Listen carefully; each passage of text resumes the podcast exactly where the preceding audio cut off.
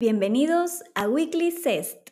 Inicia la semana con un recap de las noticias más importantes del mercado financiero. Hoy es lunes 19 de septiembre del 2022 y las noticias principales en el mundo son Aterrizaje suave para Wall Street. Tras los datos del IPC más altos de lo esperado, Wall Street cerró el pasado martes con fuertes caídas en su peor día desde junio del 2020, lo cual generó preocupaciones entre los inversores de que la Reserva Federal subirá las tasas más de lo que se pensaba. La economía se está ralentizando por la política monetaria más restrictiva, por las tasas de interés, la inflación, los datos de vivienda y de producción. No obstante, no muestra debilidad el mercado estadounidense. Para esta semana, tendremos la esperada reunión de la Fed, donde los mercados esperan que la Fed suba 75 puntos básicos y que la tasa máxima de fondos federales probablemente sea más del 4%. Decisiones en el Reino Unido. Largas colas por la despedida de la reina Isabel superan las inclemencias climáticas las personas pasan por estrictos controles para despedir a Su Majestad, a pesar de las complicaciones sociales y económicas.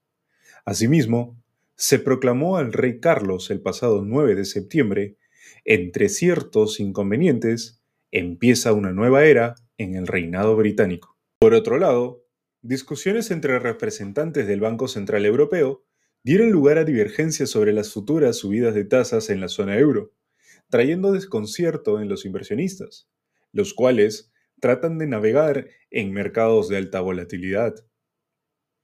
Encuestas realizadas por Bank of America a los más grandes gestores mencionaron que habría una recesión más acentuada en Europa en los próximos 12 meses.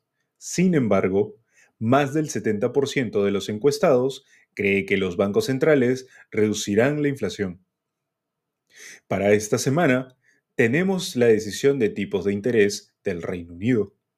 Esperando una subida de 50 básicos, el Banco Central de Inglaterra tiene el reto económico de reducir la inflación a toda costa, ya que es la más alta entre los países más ricos del mundo.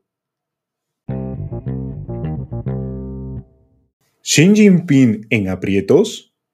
Una delgada línea separa a Xi Jinping de un siguiente mandato o dejar la presidencia de China. Si el presidente chino se inclina demasiado por ayudar a Rusia, corre el riesgo de exponer a China a sanciones occidentales y retrocesos diplomáticos que dañarían sus propios intereses. Esto a solo unas semanas de buscar un tercer mandato en la última edición del Congreso del Partido Comunista. Del lado del petróleo, los precios suben y bajan por los cambios en el dólar y las perspectivas de la demanda, que no serían las mejores. Lo más probable es que la demanda del petróleo se recupere al 2023, en medida se vayan aliviando los confinamientos por el COVID en China y en Europa llegue el invierno. Por su parte, el metal precioso toca precios de 1.700 dólares en medida que las tasas de referencia se fortalecen. Si bien el oro se considera un activo de cobertura contra la inflación, el alza de tasas frena las subidas de precios y le resta apetito, ya que no devenga intereses. Por último, estimado inversionista, la siguiente semana tenemos datos de PMIs que son encuestas sobre la confianza empresarial donde se pregunta cómo los gerentes o gestores de compras ven el desarrollo de la empresa en los próximos meses. Al día de hoy, estos indicadores se están desacelerando por la reducción en el consumo y las subidas de tasas, mas no por una debilidad económica. ¿Tú qué opinas? Déjanos tus comentarios en la casilla de preguntas.